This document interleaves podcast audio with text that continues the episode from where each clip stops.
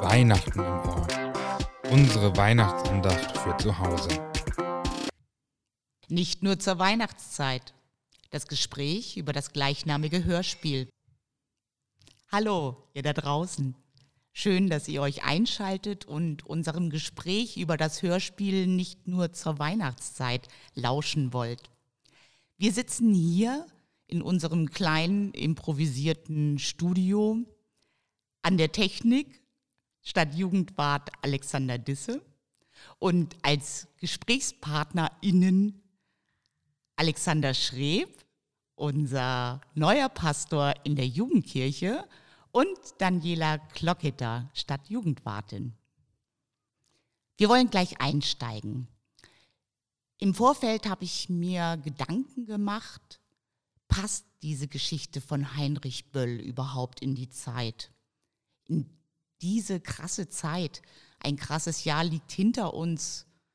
Diese Corona-Geschichte ist schon eine starke Zäsur. Und dann noch zu Weihnachten das Hörspiel aus der Nachkriegszeit. Hm. Und dann sagte mein Bauchgefühl, das passt total. Wenn nicht jetzt, wann dann? Ich weiß zwar nicht, was mein Bauchgefühl mir damit sagen wollte, aber vielleicht könnt ihr mein Bauchgefühl erklären. Ich finde, dein Bauchgefühl stimmt. Ähm, ich finde es einmal diese Satire in dem Stück. Ja, Weihnachten muss Jahr für Jahr genau gleich ablaufen. Weihnachten muss immer so sein, wie ich mir das vorstelle und wünsche. Ich finde, das passt total, da mal näher drauf zu gucken. Und dann darf Weihnachten Kratzer haben. Darf es Weihnachten auch mal geben, wenn die Zeiten kaputt sind. Darf Weihnachten auch mal ein bisschen kaputter sein. Und das kommt auch in dem Stück vor. Deswegen finde ich, das Bauchgefühl, das stimmt. Ja, Nachkriegszeit ist ja etwas, was ich selber zum Glück nicht erlebt habe. Und äh, so geht es auch vielen. Ähm, und trotzdem sagte mir neulich eine Jugendliche, dass ja so über Corona gesagt wird, das ist ein Zustand, ähm, der wird mit Krieg beschrieben oder das waren ja Worte, die man am Anfang gewählt hat. Und ähm, da würde ich mich jetzt nicht zu groß dran hängen wollen, weil ich glaube, Krieg ist nochmal echt eine andere Hausnummer. Aber ähm, dass wir plötzlich erleben, dass wir auf Sachen verzichten müssen, die für uns so selbstverständlich waren, ähm, das ist, glaube ich, etwas, was wir teilen jetzt in dieser Zeit mit einer Nachkriegszeit. Und ich bin mir bewusst, dass Nachkriegszeit äh, eine ganz andere Nummer nochmal ist. Aber vielleicht ist das so eine kleine Parallele. Alex hatte schon also Alexander, unser Pastor, äh, hat es schon angedeutet, jeden Tag feiern, jeden Tag Heiligabend. Tauchen wir nochmal in die Geschichte ab. Die ganze Familie Lenz feiert auf einmal, weil Miller schreit und schreit, jeden Abend Heiligabend. Es werden diese Zwerge aktiviert, die mit wahnsinnigen Korkhämmern auf irgendeinen kleine Trommel äh, klötern. Und äh, es wird jeden Tag auch im Hochsommer die Gardine zugezogen und es wird vorgespielt, Heiligabend sei jetzt und wir feiern Heiligabend mit dem Engel, der dann noch irgendwie Frieden, Frieden dazu ähm, spricht. Was ist denn in dieser Familie eigentlich los und was macht das mit dieser Familie?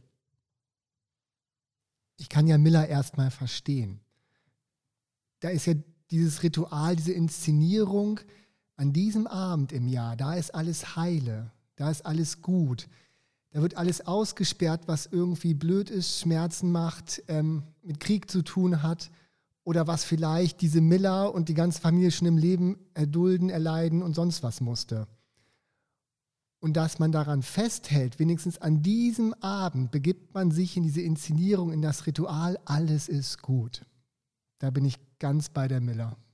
Ich kann das auch total verstehen. Wenn so alles drumherum äh, so durcheinander ist, dann brauche ich doch irgendwie einen Haltepunkt, woran ich mich festhalten kann, damit, damit ich eine Sicherheit verspüre. Ich glaube, das ist ein großes Sicherheitsbedürfnis, was da zum Ausdruck kommt. Und warum nicht dann das Weihnachtsfest, was oftmals eben mit diesen guten Erinnerungen gefüllt ist und daran einfach nochmal festzuhalten. Ja, ich kann eurer Argumentation selbstverständlich folgen und klar ist es heile. Aber jeden Tag heile Welt spielen, das zermürbt ja die Familie. Also alle anderen können ja nicht mehr. Im Sommer möchten sie rausgehen und sie möchten sich vergnügen, sie möchten was anderes machen und sind wie angekettet, um jeden Abend heile Welt zu spielen. Sie packen Miller in Watte. Wie seht ihr das? Was macht das mit den anderen? Also ähm, das machen die ja nicht lange mit. Also das machen die ja ein oder zweimal und dann setzt ja schon die Ermüdung ein. Also der Widerspruch ist da. Ähm, auch die Tochter, die so angepasst ist und das eigentlich der Mama recht machen möchte, gerade weil die anderen sind die Jungs. Und die kriegt das aber auch mit und sagt, ey, so geht es jetzt nicht weiter. Da ist Emanzipation, da ist auch Distanz drin und äh, sie kommen ja schnell auf andere Ideen, wie das aufrechterhalten werden kann für Miller weil die braucht das offensichtlich am dringendsten. Ähm, aber für die Kinder erlebe ich eigentlich in der Geschichte schon, dass die äh, sich davon abgrenzen können und auch ihren eigenen Weg damit finden und letztendlich sogar dem Papa praktisch die Freiheit geben, ähm, sich davon auch emanzipieren zu dürfen. Also wann ist es too much? Und ich finde, am Anfang der Geschichte, wenn die ersten Weihnachten gefeiert werden, dann ist es der Familie auch schon teilweise too much. Aber da ist der Familienfrieden, da soll alles heile sein und man spielt das mit.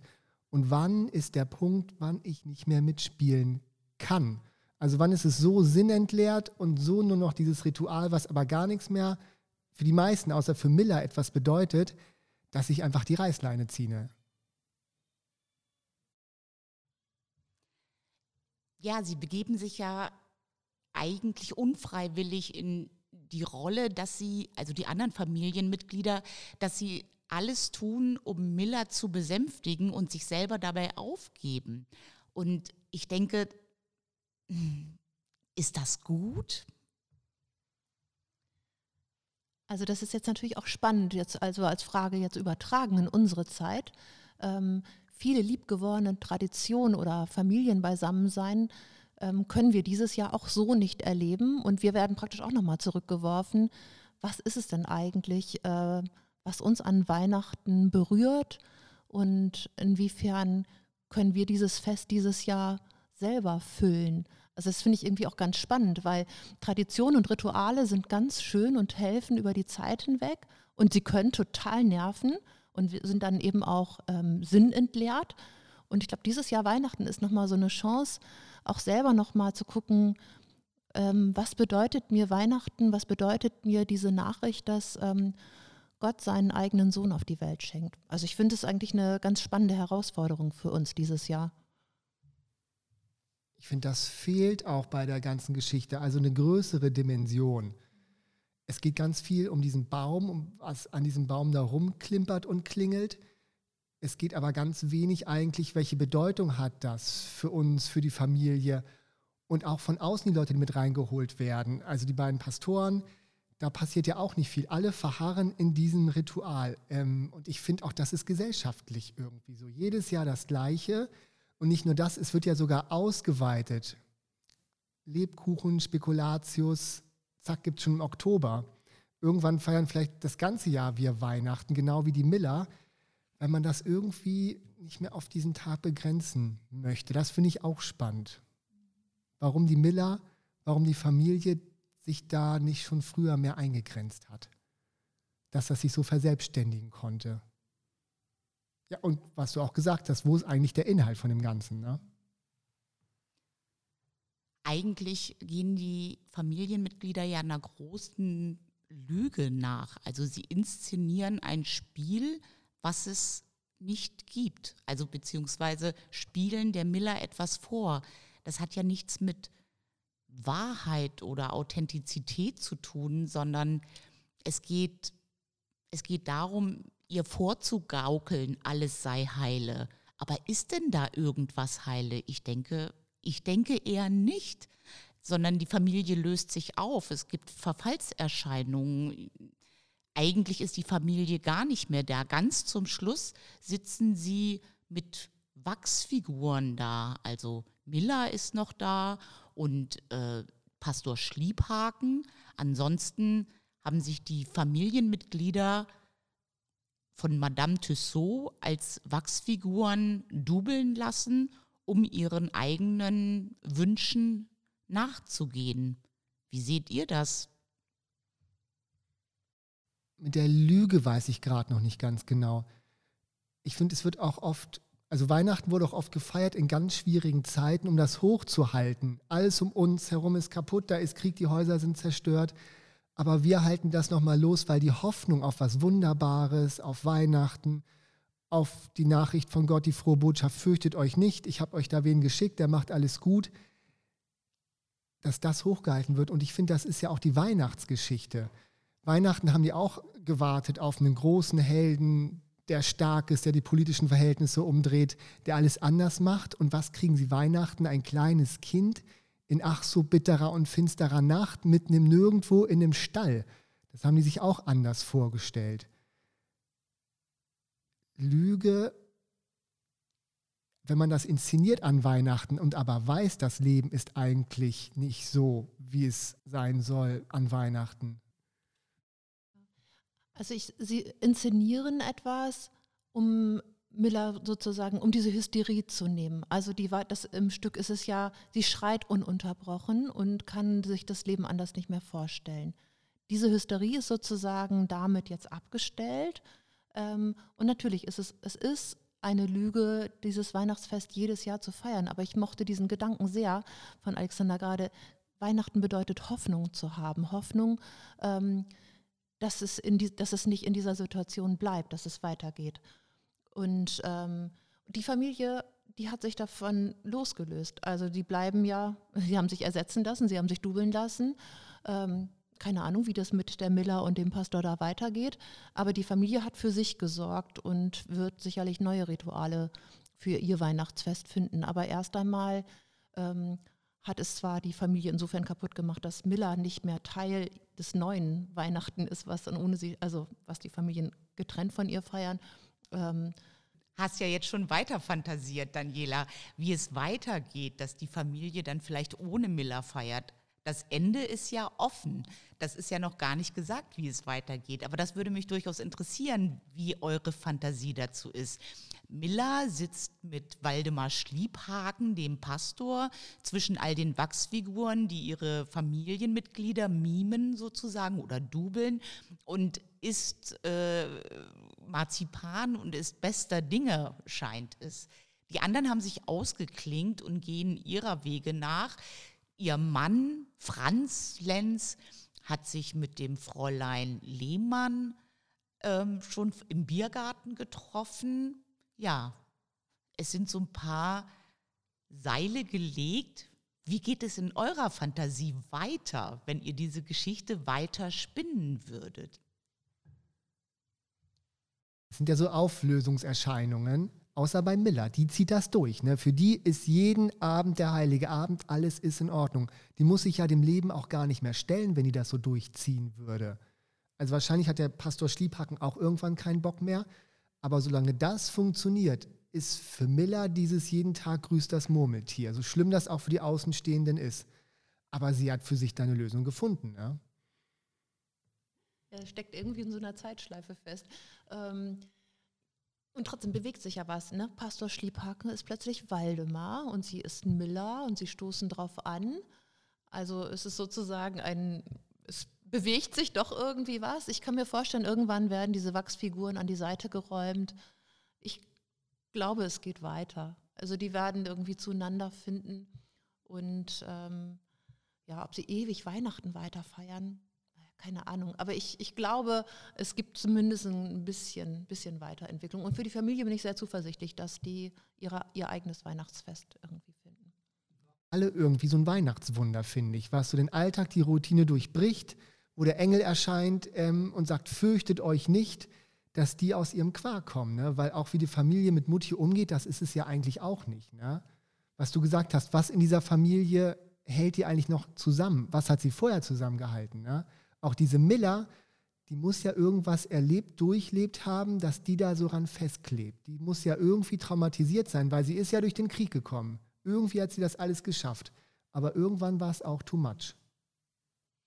Ich hatte den Eindruck, dass Miller eigentlich immer von ihrer Familie und vor allem von ihrem Mann Franz in Watte gepackt wird.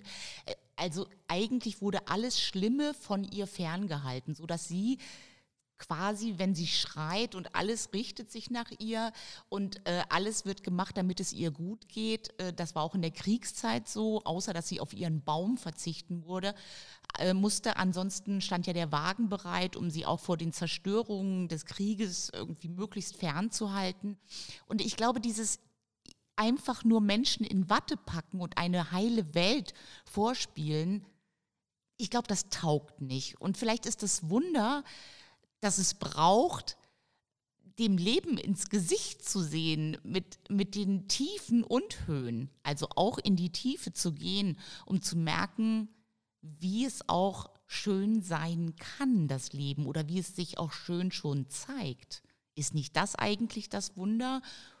Also heile Welt vorspielen, ich glaube, das, das taugt nicht. Das, ihr Alexander, du hast gesagt, Auflösungserscheinungen in der Familie, das sehe ich auch so. Ich weiß auch gar nicht, ob die jemals wieder zusammenfinden, wenn da nicht irgendwas passiert. Vielleicht Miller und Schliebhaken, aber dass die Familie wieder zu Miller kommt, das kann ich mir kaum vorstellen. Ja, was braucht es? Ich würde das vielleicht erstmal nochmal zuspitzen, wenn wir auf unser Weihnachten gucken. Die Lieder, die Werbung, die Erwartungshaltung in der Familie, alles zielt darauf ab, alles ist perfekt. Es geht um Geschenke, es geht um Essen, es geht um den Weihnachtstruck von Coca-Cola, aber irgendwie was Bruchhaftes ist eigentlich gar nicht angelegt von vornherein, wobei das jeder am Abend erlebt. Eigentlich dann zu vollkommen, wenn ich deine Gedanken jetzt weiterspinne. Also wir versuchen, was Vollkommenes zu schaffen und, und dann das werden wir nicht erreichen. Vielleicht kann das nur Gott, das Vollkommene. Und versuchen aber irgendwie so, so, es soll alles perfekt und wunderschön und Glitzer und Glanz und sonst was sein. Und das ist vielleicht gar nicht das Eigentliche. Was ist denn das Eigentliche? Ja, mir kommt gerade so durch den Sinn, äh, woran du dein Herz hängst, da ist dein Gott. Und ähm, da hängt das Herz offensichtlich doch viel eben ähm, an diesen Äußerlichkeiten, an diesen Traditionen, die man nicht mehr hergeben möchte. Und das ist natürlich die Frage, ne? Also woran hängt unser Herz, wenn wir das von der Familie loslösen? Was ist es eigentlich? Und äh, an welch, was setzen wir dann vielleicht auch einfach an Gottes Stelle? Ich finde auch die Weihnachtsgeschichte gibt das ja so gar nicht vor. Dieses an dem Abend ist alles perfekt und es ist in Ordnung. Ich finde es auch spannend, es wird ja Weihnachten viel gespendet. Bei uns ist alles perfekt, aber wo ich hinspende, da ist es ja schlimm. Ganz weit weg, aber bloß nicht hier. Während die Weihnachtsgeschichte, die geht ja genau dorthin, ins Unperfekte, inszeniert das mitten im Leben sein und sagt nicht hier, alles ist gut, sondern das Gute kommt so, wie ihr seid. Und das hat nun mal Kratzer Ecken und Kanten. Und Weihnachten ist ganz anders, als ihr denkt.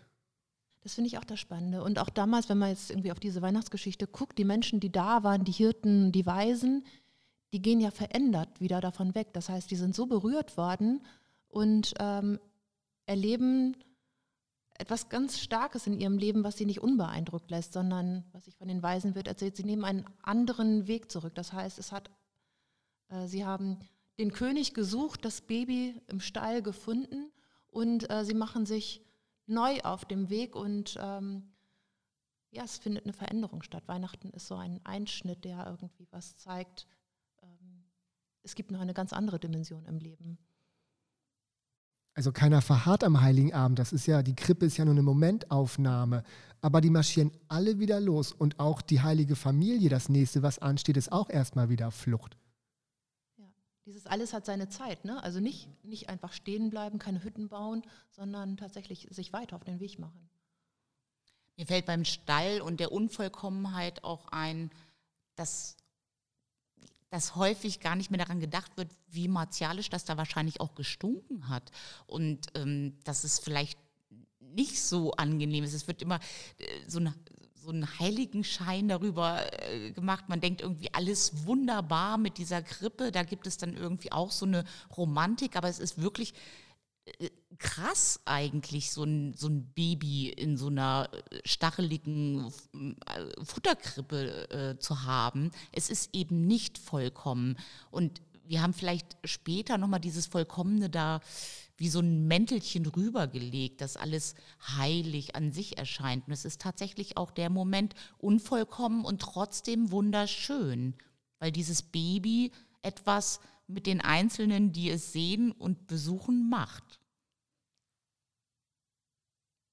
Jede syrische Flüchtlingsfamilie kann sich mehr wahrscheinlich in diese Geschichte reindenken, als wir das können, weil uns geht es ja gut in dem Sinne, dass wir keinen Krieg haben, dass keiner in der Familie gerade an der Front ist und wir hoffen, dass der aus dem Urlaub wiederkommt oder Häuser sind ja heile. Unser Kaputtsein sieht heute ganz anders aus als in der Weihnachtsgeschichte und ich glaube, das können wir stärker ausblenden, als wenn wir in den Nachkriegsjahren wären. Aber dieses Jahr ist es ja auch alles ganz anders. Vor Corona kann ich mich nicht verstecken. Dieses Jahr ist Weihnachten schon angekratzt und hat seine kaputten Seiten. Und jetzt stehen wir da. Na, und was machen wir? Und was brauchen wir wirklich? Was ist denn das Eigentliche? Wie würdet ihr das verstehen? Was brauchen wir oder ihr persönlich?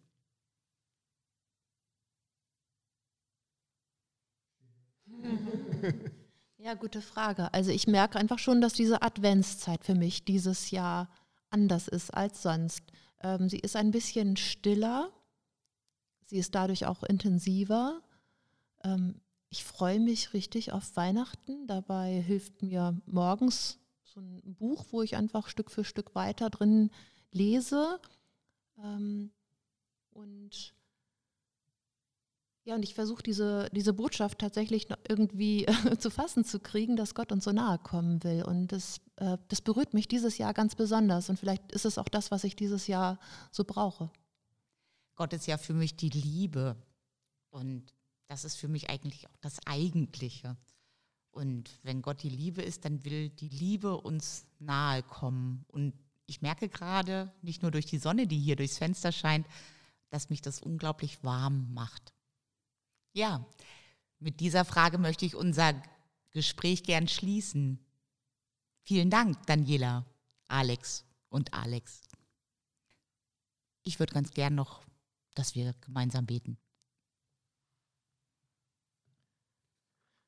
Wir kommen mit offenen Fragen zu dir, Gott. Du kennst unsere Nöte und weißt, was wir brauchen, auch wenn wir es selbst noch nicht fassen können. Wir bitten dich um offene Ohren und Herzen für deine Botschaft, deine Nähe, deine Liebe. Danke, dass du durch Jesus in unsere Welt gekommen bist.